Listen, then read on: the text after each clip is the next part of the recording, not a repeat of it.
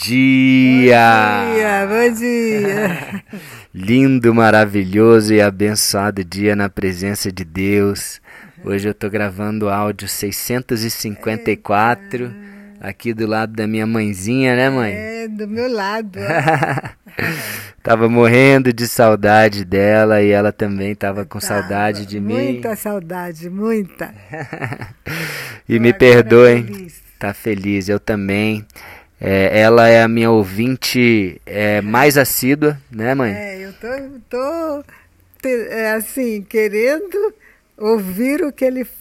É, Para eu poder também ficar bem, né? Fazer alguma coisa. É, é, sei lá. Ela. ela a minha mãe, ela sempre escuta os áudios, né, mãe? É. E ela, ela gosta muito né? Gosta muito, é minha ouvinte mais assídua. É isso aí. É, tô e... tô gostando demais. E hoje, hoje ela é a patrocinadora do canal, porque ela está ajudando aqui, né, a, a fazer o pagamento do, do editor, é né, que aí que edita os, os vídeos, os, os áudios que eu mando, né? E ele coloca no Instagram, coloca aqui, é, coloca no YouTube, coloca no Spotify. Eu fico toda feliz, né? Fico assim, parece até que eu tô assim, uh, meio, como é que é? Meio como? Não sei, não sei. meio assim, tá emocionada. É, emocionada. E, e, também participando dessa coisa linda que é que o, o Luiz Paulo está fazendo, isso é maravilhoso. Para mim está sendo maravilhoso. Olha aí a mãe coruja, pessoal. Vocês nem sabiam que minha mãe era tão coruja assim, né? Mas vamos lá. A gente está no livro de Hebreus, é, dia 654, capítulo 7 dessa carta aos Hebreus e vamos agora para o versículo 15, 15 em diante. Me perdoem a ausência esses dias, né? O corrido foi bem corrido, eu e minha esposa nas missões e, e aí a rotina ficou bem desafiadora. Mas agora que eu estou aqui na casa da minha mãe, passar um tempinho aqui com ela de descanso, eu vou voltar numa rotina, vou gravar diariamente, tá bom? É...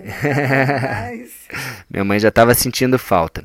Bom, então vamos lá. Versículo 15 do capítulo 7 de Hebreus diz assim: E tudo isso se torna bem mais claro, pois surgiu um sacerdote diferente, parecido com Melquisedeque ele fala tudo isso é aquilo que ele já vem falando, né, da mudança da lei. A lei precisou ser mudada porque o sacerdócio foi mudado da tribo de Levi para a tribo de Melquisedeque, um sacerdócio espiritual, né? Então é tudo isso que ele está falando é, fica bem mais claro, é, pois surgiu um sacerdote diferente, parecido com Melquisedeque. Está falando de Jesus, né? Lógico.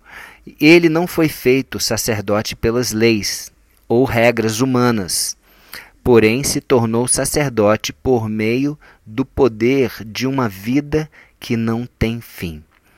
Uma vida eterna, aquele que era, que é e que há de vir. Ele se tornou sacerdote na ordem de Melquisedeque, tá? uma ordem é, celestial, como a gente vê aqui, Melquisedeque não se sabe onde nasceu, é, quando morreu, então é, ele é uma tipologia de Cristo, né? algo que está apontando para Jesus, né? Na, na, na, no tempo de Abraão, como eu já falei aqui. Versículo 17. Versículo 17. Porque as escrituras sagradas dizem assim: você, entre aspas, né, você será sacerdote para sempre na ordem do sacerdócio de Melquisedeque.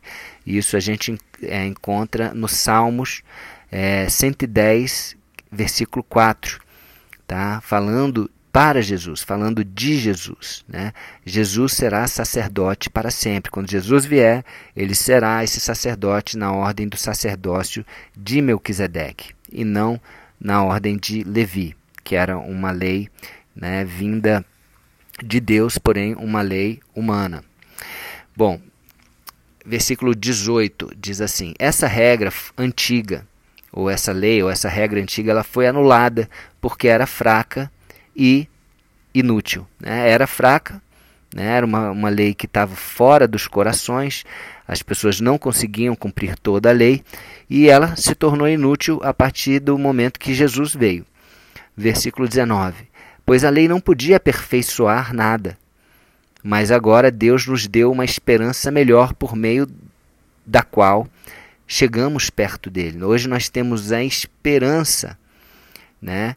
É, essa esperança que, é, que veio por meio de Jesus nos chega perto de Deus, né? Aquele aquele lugar o Santo dos Santos, ou lugar santíssimo, que só o sumo sacerdote entrava, né? Agora não, agora nós temos o acesso a estar neste lugar, é, no Santo dos Santos, no lugar santíssimo, porque o véu se rasgou. Então, o próprio Jesus veio e nos trouxe essa esperança que aperfeiçoou todas as coisas. Né? Então, hoje nós não precisamos mais daquela lei antiga que era fraca. Hoje nós vivemos através da lei do Espírito Santo que foi dada por meio de Jesus, que nos trouxe esse acesso. Amém? Amém? Versículo 20. Além disso, há o juramento de Deus. Não houve juramento quando os outros, os outros se tornaram sacerdotes. Porém, houve juramento quando Jesus se tornou sacerdote, pois Deus lhe disse: O Senhor jurou e não voltará atrás. E ele disse: Você será sacerdote para sempre. Mesmo trecho lá de Salmo 110, versículo 4. Então ele está explicando aqui que quando é, é, os sacerdotes, né, é, o primeiro foi Levi, o primeiro foi Arão, perdão, Arão, quando é, o próprio Moisés é, ungiu Arão como sacerdote da tribo de Levi, depois os filhos de Arão e, né, e todos os descendentes de Arão, é, não, não teve juramento né, quando é, eles foram ordenados sacerdotes. Mas quando Jesus foi ordenado sacerdote, foi através de um juramento. Né? O Senhor jurou e não voltará atrás. Tá certo? E no versículo de 22, vamos ficar por aqui hoje, diz assim: portanto, essa diferença, né, essa diferença que teve um juramento, um sacerdócio com juramento e o outro sem juramento, essa diferença também faz com que Jesus seja a garantia de uma aliança melhor. A garantia de uma aliança melhor. Então, como houve o juramento, né? Então nós temos uma garantia né, através de Jesus. Jesus é a garantia que nós, é, além de estarmos é, libertos da lei, além da lei ter mudada, né, é, nós temos agora acesso a uma aliança melhor. Não só uma aliança melhor, com uma, como também uma aliança que tem uma garantia muito maior. É, eu estava conversando com a Thaís outro dia sobre esse trecho que é, foi muito forte quando eu li isso há algum tempo atrás, e eu falei, amor, olha que interessante. Né? Imagina eu e você casando antes de, de nós conhecermos a Jesus. Não é verdade isso, tá? Eu e a Thaís, nós nos casamos já depois de conhecermos a Jesus, a gente casou tudo direitinho na igreja, né? A gente já tinha uma vida, um relacionamento íntimo e pessoal com Jesus, com Deus. Mas imagina, eu falei para ela, amor, imagina que a gente tivesse casado, a gente se apaixonou e tal, não conhecíamos a Jesus e casamos, fizemos lá uma aliança diante né, dos homens, diante né, é, é, da pessoa que é, celebrou lá o casamento e tudo. Né? E a gente fez os votos lá e a gente falou: não, olha, nós estamos fazendo uma aliança aqui um com o outro. Eu faço uma aliança contigo, né? você faz uma aliança comigo né, na alegria na tristeza, na, na saúde e na doença, né, até que a morte nos separe. Foi uma aliança que nós fizemos ali. Só que essa aliança sem Jesus é uma aliança frágil, porque ela é baseada numa palavra humana, né, num juramento humano. Eu faço um juramento, ela faz um juramento, e é baseada nesse, nesse juramento, né, nesse voto que nós fizemos. Né. É uma coisa externa, né, uma coisa externa. Agora, vamos supor que aí a gente conhece a Jesus. Eu e ela conhecemos a Jesus. E entregamos a nossa vida a Jesus e agora nós fazemos esse uma renovação de votos, né? Fazemos um novo casamento, uma nova aliança com Jesus agora. E essa nova aliança com Jesus, ela se torna muito mais poderosa, ela se torna muito melhor, porque agora com Jesus nós, nós temos o Espírito Santo dentro da gente e nós temos aquele que é a rocha. Jesus é a rocha. Porque, é, para quem é casado, vai entender o que eu vou falar aqui. Todo casamento tem crise. Todo casamento vão vir as tempestades, vão vir o vento, vão vir as circunstâncias, né, as provações né? E é, se eu construir uma casa na areia, né, vai vir a tempestade e vai desabar. Então, muitos casamentos terminam porque não, não tem essa aliança, essa aliança com Jesus. Porque se tivesse aliança com Jesus verdadeiramente, é, a, a crise viria, né, como sempre ela vem, mas estaríamos o quê? Alicerçados na rocha, estaríamos construídos na rocha. Então a gente continuaria firme. A aliança, uma aliança eterna, uma aliança melhor, de muito maior garantia. Né? E infelizmente hoje as pessoas elas se casam e, e, a aliança é fraca, né? Uma aliança é só entre as duas pessoas, não tem uma aliança com Jesus.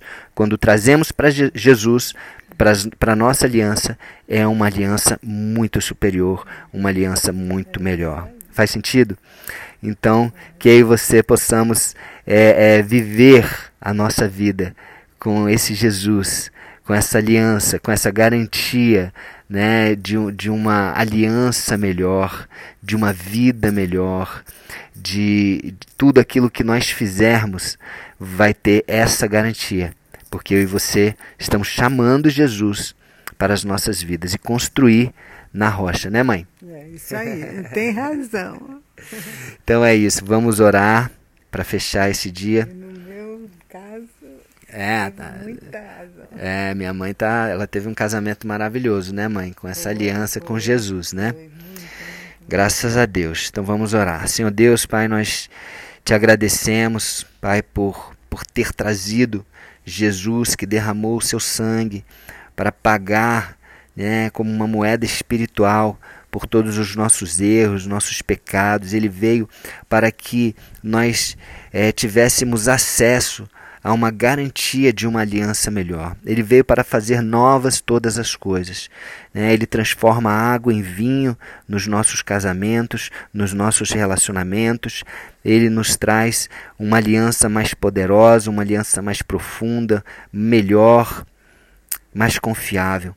Obrigado, Jesus. Nós te recebemos como Senhor e Salvador das nossas vidas. Obrigado, Espírito Santo, por ser, por ser Deus dentro de nós, por termos acesso e por nos é, guiar, nos orientar para cumprir as leis e os mandamentos de Deus. Não precisamos mais de tábuas de leis para olhar, ler e cumprir. Nós só precisamos de Ti, Espírito Santo, para nos guiar, para nos conduzir para cumprir a vontade boa, agradável e perfeita do Pai. Amém? Então é isso, pessoal. Ficamos aqui por hoje. Dá um tchau aí pro pessoal, mãe. Tchau, gente. Tchau. um beijo no coração e até o próximo dia do projeto.